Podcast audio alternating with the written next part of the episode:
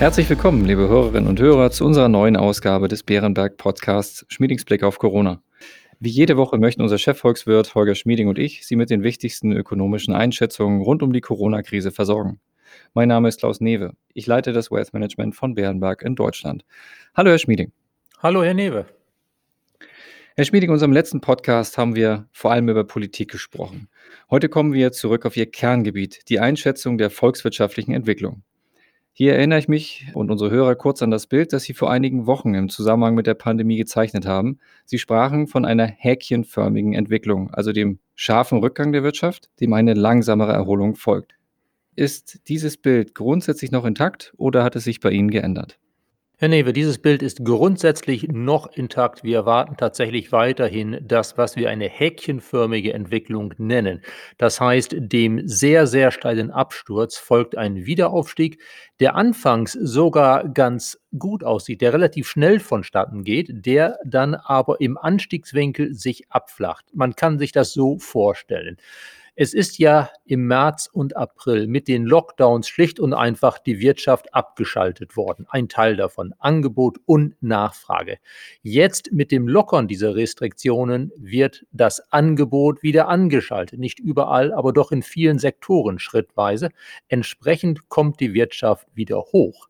Aber da Verbraucher und Unternehmen sich wohl noch zurückhalten werden, wird es nicht ganz so schnell nach oben gehen. Anfangs sehen wir viel, wir dürfen wieder in die Restaurants, aber die Restaurants sind alles in allem auch mit Abstandsregeln nicht ganz so voll wie früher. Und wir werden wohl noch für längere Zeit das Phänomen haben, dass der private Verbrauch und auch die Investitionen der Unternehmen nicht ganz so gut laufen, wie das vor der Pandemie der Fall war. Wir rechnen damit, dass wir in der Eurozone ohne Italien etwa zwei Jahre nach dem Tiefpunkt der Rezession, also zwei Jahre nach dem zweiten Quartal dieses Jahres, wieder erreicht haben das Wirtschaftsniveau von vor der Pandemie. Okay, das große Bild steht also. Kommen wir zu mehr Details. Wir haben, wie Sie es kürzlich ausdrückten, einen grottenschlechten März erlebt, dem ein ebenso fast vollständig vom Lockdown betroffener April folgte. Die Lockerung begann dann vorsichtig Schritt für Schritt. Erst der Mai dürfte also eine erste Erholung zeigen, wenngleich man sicher nicht von einem Wonnemonat sprechen kann, oder? Nein, von einem Wonnemonat kann man sicherlich nicht sprechen mit Blick auf die Konjunktur. Aber wir haben doch einiges an Zahlen und Hinweisen für den Mai, die durchaus nicht schlecht sind. In den USA, aber auch Großbritannien, wo wir bereits einige harte Zahlen haben, beispielsweise zu Einzelhandelsumsätzen, haben wir im Mai einen deutlichen Wiederanstieg gesehen, gerade in den USA. Wir haben auch für den europäischen Kontinent schon eine Reihe von Hinweisen. Man kann ja heutzutage ungefähr nachvollziehen, wie viele Leute gehen in die Einkaufsstraßen.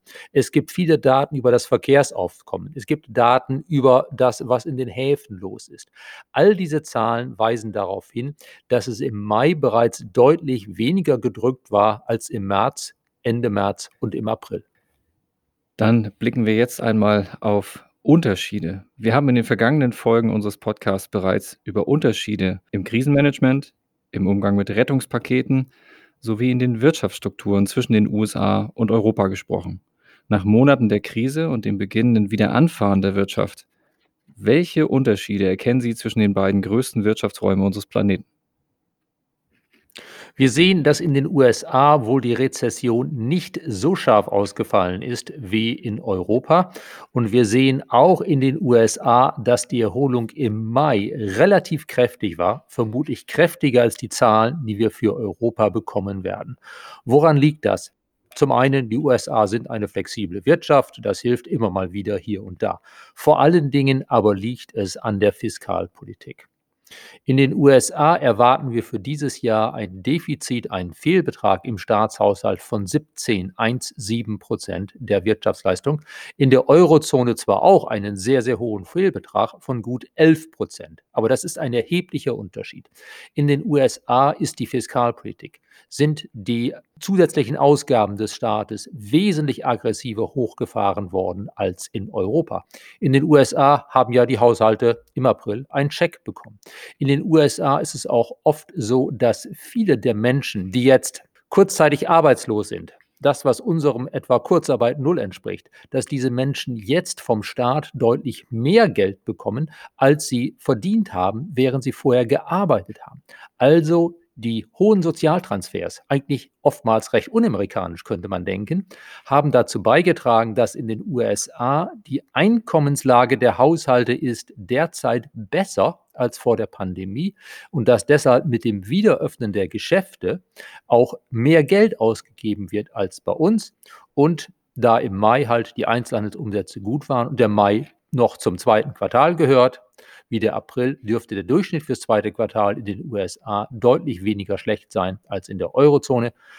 Bei uns kommen wir auch wieder in Gang in der Eurozone, gerade auch in Deutschland, aber eben nach einem etwas schlechteren April als in den USA und vermutlich mit etwas weniger staatlich unterstütztem Schwung. Vielen Dank für diesen Vergleich. Ja, dann bleiben wir beim Unterschied und schauen nochmal auf ein anderes Thema. Wir haben politisch auch innerhalb Europas Unterschiede im Umgang mit der Pandemie erlebt. Nehmen wir nur die großen Nationen, UK, Frankreich, Italien und Deutschland. Was entwickelt sich vergleichbar und wo zeigen sich Unterschiede? Vergleichbar ist, dass wir wohl überall in etwa den Tiefpunkt der Rezession hatten im April, dass es im Mai wieder sichtbar nach oben geht. Unterschiede gibt es aber doch eine ganze Menge. So ist in Deutschland der Tiefpunkt wohl nicht so tief gewesen wie in vielen anderen europäischen Ländern, einschließlich Frankreich, Italien und Großbritannien. Wir haben ja relativ früh auf das Virus reagieren können.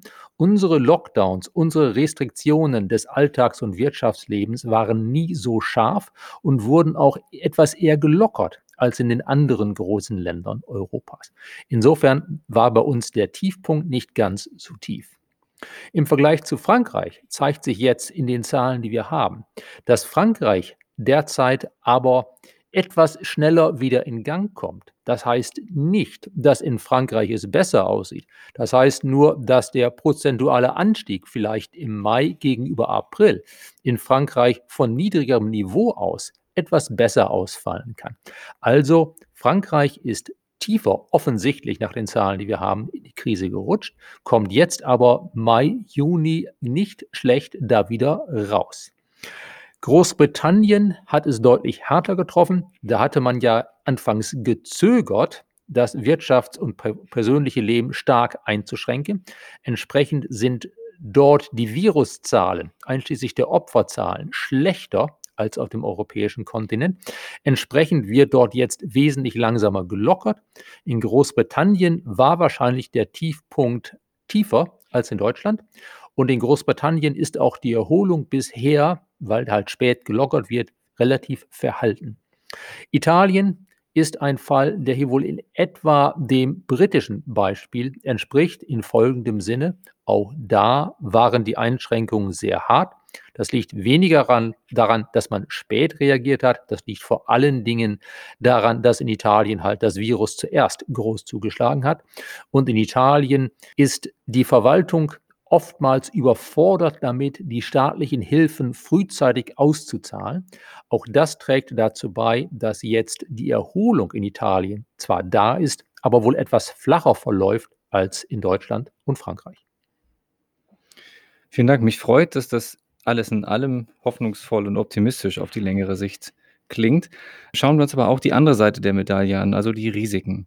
Stichworte sind hier sicher eine zweite Welle der Pandemie, Uneinigkeit in der EU, Unruhen infolge des erschütternden Todes von George Floyd in den USA, die amerikanischen Präsidentschaftswahlen und ein möglicherweise vorher irrational agierender Donald Trump, ein möglicher Wirtschaftskrieg mit China und für viele Deutsche sicher auch die Inflation. Und diese Liste ließe sich sicher nicht noch fortsetzen. Mir geht es aber heute um die aus Ihrer Sicht drei größten Risiken. Welche sind das und bei welchen Entwicklungen erwarten Sie Auswirkungen auf die Wirtschaft und somit sicher auch auf die Kapitalmärkte? Das mit Abstand größte Risiko kommt weiterhin von der Pandemie. Wir haben ja eine Rezession und jetzt einen Wiederaufschwung nach der Rezession. Wir haben eine Situation, die im Wesentlichen geprägt ist von nicht wirtschaftlichen Dingen, schlichtweg von der Pandemie und dem Nachlassen der Pandemie zurzeit in den großen entwickelten Ländern. Sollte es eine massive zweite Welle geben, in Europa oder in den USA. Eine zweite Welle, die dazu zwingen würde, noch einmal harte Restriktionen landesweit oder nahezu landesweit zu verhängen, dann wäre das ein herber Rückschlag für die Konjunktur in der westlichen Welt. Wir sehen zurzeit auf dem europäischen Kontinent, auch in Deutschland, hier und da ein Aufflackern, lokale Hotspots, Kreis Gütersloh beispielsweise. Aber das sieht bisher aus, klopfen wir auf Holz, nach Dingen, die sich durch regionale Maßnahmen wieder korrigieren lassen, ohne dass es landesweit einen neuen Lockdown geben müsste. Vermutlich lässt sich das beherrschen. Wir sehen in den USA allerdings, dass die Infektionszahlen in den letzten zwei Wochen wieder zugenommen haben. In einigen Bundesstaaten ganz besonders, wie Florida und Texas. Wir sind auch dort noch lange nicht so weit, dass dort die Kapazitäten des Gesundheitssystems überlastet wären. Auch dort sind derzeit die Opferzahlen noch in einem Rahmen, mit dem das Gesundheitssystem umgehen kann, die Krankheitszahlen auch. Sollte es aber dort außer Kontrolle geraten, dann hätten wir ein Problem. Ich glaube nicht, dass es dazu kommt. Wir lernen ja mit dem Virus umzugehen. Wir wissen mehr darüber, wie man die Krankheit behandelt. Wir sind vor allen Dingen dabei, schneller, früher zu testen, auch in den USA. Aber dies ist mit Abstand das größte Risiko, die zweite Welle. Dann, es bleibt, solange Trump Präsident ist, immer die Frage, gibt es einen neuen Handelskrieg? USA-China, vielleicht sogar USA-Europa. Ich rechne damit, dass wir einiges an Säbelrasseln bekommen in den kommenden Wochen und Monaten. Trump sorgt sich um seine Wiederwahl, zu Recht. Aber ich denke, dass Amerika unter Trump nicht wirklich seiner Konjunktur einen Schlag versetzen möchte durch einen echten Handelskrieg. Deshalb glaube ich, es wird mehr beim Säbelrasseln bleiben. Und natürlich haben wir als Risiko Nummer drei auch die Frage, kann die EU sich einigen auf ein Hilfspaket? Nahezu unabhängig von den Einzelheiten des Hilfspakets, wenn man sich nicht auf etwas halbwegs Vernünftiges einigen kann, sondern im Streit auseinandergeht, dann könnte das bei der Stimmung der Unternehmen, da könnte das bei den Haushalten, vor allen Dingen aber zunächst mal an den Kapitalmärkten für einen kräftigen Rückschlag sorgen. Wenn dann die Angst aufflackern würde, die EU könnte auseinanderfallen, würde uns das wahrscheinlich vom Aufschwung zurück an den Rand einer Rezession bringen. Ich bin zuversichtlich, dass es uns gelingt, in Europa ein halbwegs vernünftiges Paket zu schnüren, aber beobachten müssen wir natürlich auch dieses Risiko. Die Zuversicht wollen wir uns alle bewahren. Jetzt zum Schluss der heutigen Folge noch ein kleiner Blick nach vorne. Auf welche Daten achten Sie in der kommenden oder den kommenden Wochen denn besonders? Es wird eine Vielzahl von volkswirtschaftlichen Daten geben. Bereits jetzt Freitag kommen neue Zahlen für die Einkommenslage der US-Haushalte. Da wird sich zeigen, dass nachdem die Schecks ja im April versandt wurden, im Mai die Einkommen wieder etwas zurückgegangen sind. Aber wenn die Einkommen dann alles in allem auf hohem Niveau bleiben, dank anderer Transfers, beispielsweise der Unterstützung für Arbeitslose, dann wäre das ein gutes Zeichen dafür, dass die Erholung im privaten Verbrauch in den USA weiterläuft. Ein Faktor, der typischerweise für die Weltkonjunktur von großer Bedeutung ist.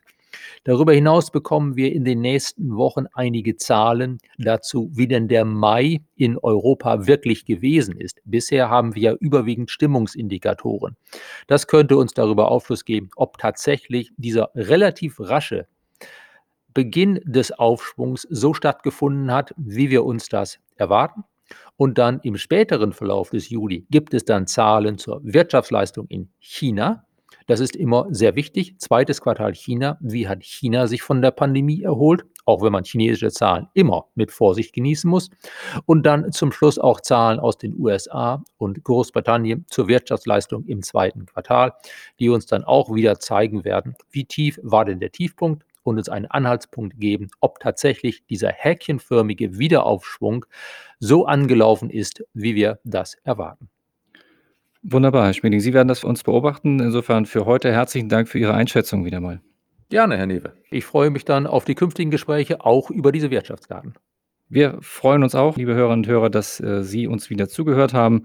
Sollte Ihnen diese Folge gefallen haben, empfehlen Sie uns sehr gern weiter. Und bei Fragen und Anregungen schreiben Sie uns an schmiedingsblick.beerenberg.de. Bleiben Sie gesund und bis kommende Woche.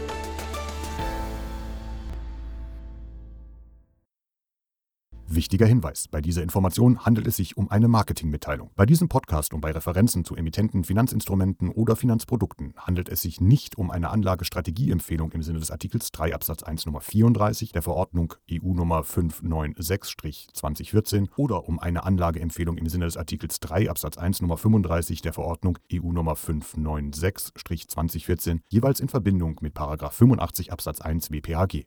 Als Marketingmitteilung genügt diese Information nicht allen gesetzlichen Anforderungen zur Gewährleistung der Unvoreingenommenheit von Anlageempfehlungen und Anlagestrategieempfehlungen und unterliegt keinem Verbot des Handelns vor der Veröffentlichung von Anlageempfehlungen und Anlagestrategieempfehlungen. Diese Information soll Ihnen Gelegenheit geben, sich selbst ein Bild über eine Anlagemöglichkeit zu machen. Es ersetzt jedoch keine rechtliche, steuerliche oder individuelle finanzielle Beratung. Ihre Anlagenziele sowie Ihre persönlichen und wirtschaftlichen Verhältnisse wurden ebenfalls nicht berücksichtigt. Wir weisen daher ausdrücklich darauf hin, dass diese Information keine individuelle Anlageberatung darstellt. Eventuell beschriebene Produkte oder Wertpapiere sind möglicherweise nicht in allen Ländern oder nur bestimmten Anlagekategorien zum Erwerb verfügbar.